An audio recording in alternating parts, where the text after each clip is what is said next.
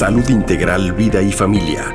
Temas médicos y de salud mental con la doctora Irma Quintanilla González, especialista en medicina familiar y terapeuta familiar. Desde Querétaro para el mundo.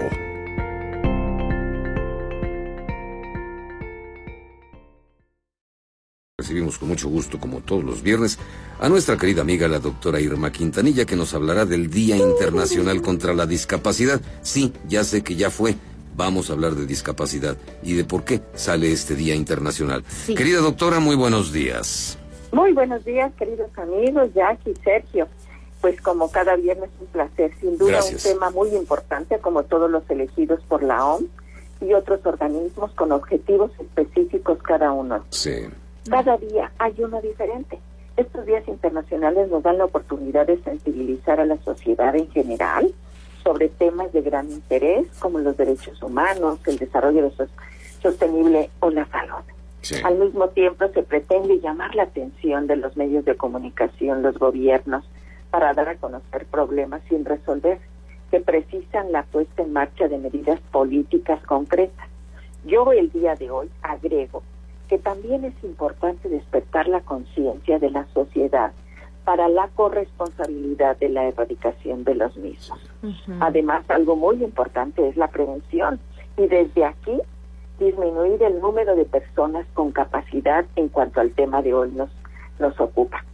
Sobre todo, fíjese bien, la discapacidad constituye el 15% de la población mundial, quienes son más a menudo víctimas de violencia. El día de hoy me centro en este tema de prevención. ¿Cómo podemos prevenir la discapacidad?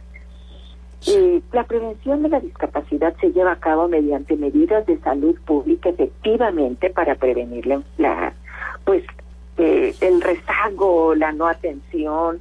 Y, y bueno, yo aquí les diría, hay que tener medidas curativas aplicadas para tratarla, medidas de rehabilitación para tratar la deficiencia o la discapacidad. Estos tres tipos de medidas forman un todo continuo de prevención primaria. Hoy les invito a que veamos acciones concretas. Un bebé puede adquirir una discapacidad no solo desde que se encuentra inútero, sino también durante la atención del parto y después de su nacimiento.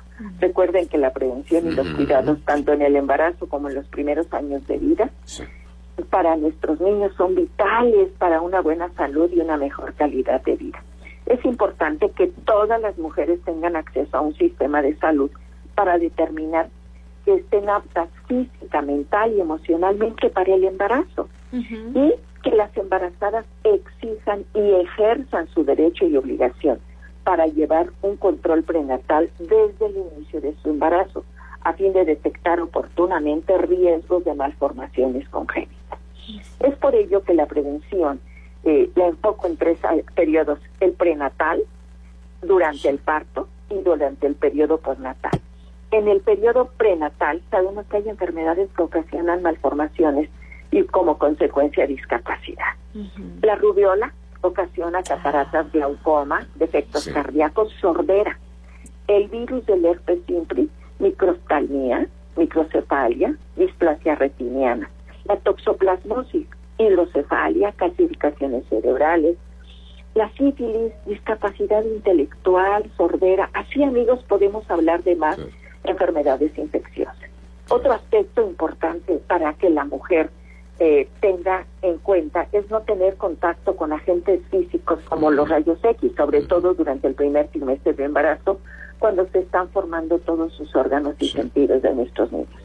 No que no se automediten, ya que algunos medicamentos contienen agentes químicos que pueden tener efectos dañinos sobre la salud fetal y pueden ocasionar malformaciones cardíacas, defectos del tubo neural, hidrocefalia, labio leporino, fisura del paladar, defectos faciales, discapacidad intelectual, anomalías sudogenitales y esqueléticas. Otro aspecto importante de gran responsabilidad es evitar el consumo de drogas o bebidas alcohólicas. El alcohol puede ocasionar baja de peso al nacer, discapacidad intelectual, problemas del corazón, de aprendizaje, de conducta. La cocaína nos da una baja puntuación de ABGAR. El ABGAR es una calificación que los médicos le damos a los niños al nacer de cómo está tan apto para estar bien o no. Puede ocasionar también la cocaína deformaciones de órganos reproductivos y el síndrome de muerte infantil súbita. Y así les podría hablar la marihuana ahora tan tan de moda, este, por su autorización. Eh, tenemos que le puede ocasionar temblores, sobre eh, saltarse fácilmente, irritabilidad, molestia, problemas de aprendizaje, trastorno de déficit de atención con hiperactividad, depresión, abuso de sustancias, incluso puede ocasionar leucemia y algunos otros tipos de cáncer.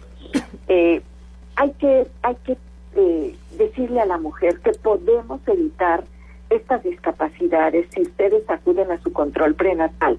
Eh, los médicos en su experiencia van a prescribirle, por ejemplo, ácido fólico desde antes de la concepción y sobre todo durante el primer trimestre del embarazo para así prevenir defectos relacionados a nivel del cerebro y de la médula espinal. Doctora, perdón que le interrumpa aquí. Eh, justamente qué bueno que toca este tema, porque mucha gente lo toma como burla. Es que a ti no te dieron ácido fólico de chiquito y mira cómo estás. Y lo toman mucho de burla esta frase de, es que no le dieron ácido fólico de niño, haciendo burla a una discapacidad o cuando una persona es muy distraída. Por esa razón, doctora, es muy importante el ácido fólico, ¿verdad? Antes y después del embarazo definitivamente yo creo que la mujer tiene que tener esta claridad para prevenir.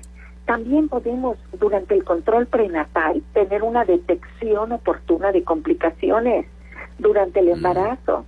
La diabetes gestacional de la que ya hemos hablado, que podemos tener niños macrosómicos, eh, una detección oportuna de, de la hipertensión, en mujeres embarazadas que la pueden conllevar a tener una toxoplasmosis o enfermedad hipertensiva del embarazo que puede ocasionar eh, enfermedad en el binomio madre-hijo e incluso hasta muerte.